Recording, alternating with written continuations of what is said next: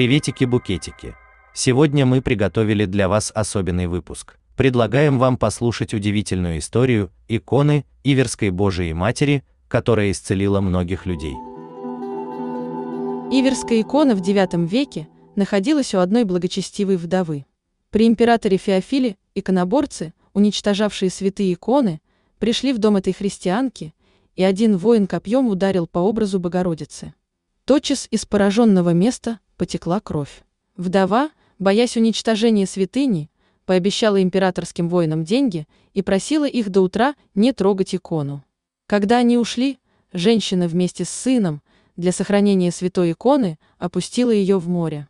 Икона, стоя на воде, приплыла к Афону. Афонские иноки, несколько дней видя в море огненный столб, восходящий до неба, пришли к берегу и нашли святой образ, стоящий на воде после чего святая икона была поставлена в храме.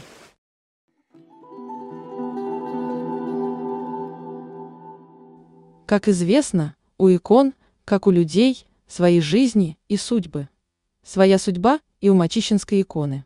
По непроверенным данным, приобрел ее какой-то благочестивый томский купец, привезя из Москвы в Сибирь. Так уж по сердцу пришлась ему икона, доставленная с Афона, что ради нее не пожалел громадных по тем временам денег.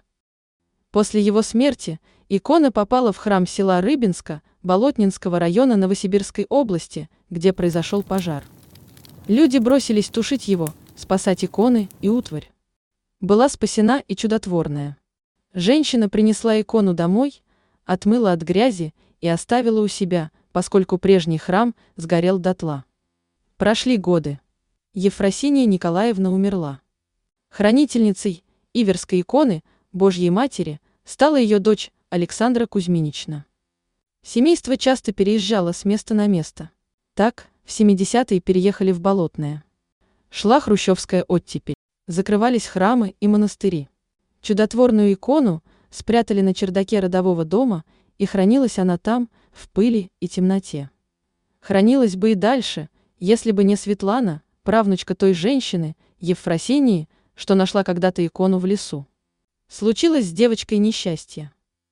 Соседский мальчишка ударил ее камнем по позвоночнику, с той поры заболели у Светланы плечи и руки.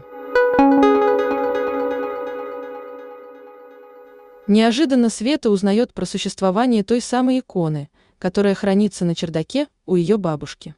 И только с третьего раза, поднявшись на чердак, Света смогла победить преследовавший ее страх и подойти к святой иконе. Подняв покрывало, девочка увидела прекрасный лик Божьей Матери, который поразил ее душу своей красотой и света. Глядя на Пресвятую Богородицу, попросила, «Матерь Божья, помоги мне».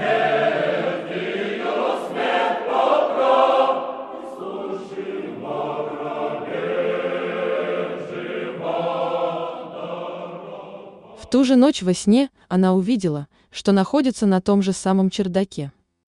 Перед ней стояла святая икона, накрытая покрывалом. Неожиданно она почувствовала, что за спиной у нее кто-то стоит. Жуткий страх охватывает девочку. Она начинает молиться, «Матерь Божья, помоги мне!» И вдруг видит, как появляется ослепительное сияние, а следом женщина в прекрасном одеянии, похожая на Царицу Небесную, изображенную на иконе. Страх исчезает, и в душе появляется у девочки радость. Она понимает, что перед ней стоит сама Пресвятая Богородица и опускается на колени. Царица Небесная кладет свои причистые руки на больные плечи девочки. Какое же благодатное тепло исходит от них.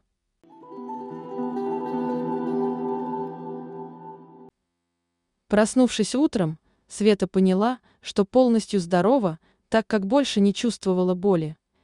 «Я исцелилась», — подумав про себя, сказала она.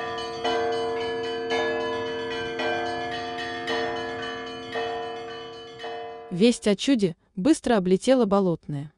К Светиной бабушке потянулись верующие, чтобы взглянуть на дивный образ и помолиться перед ним о своих родных и близких.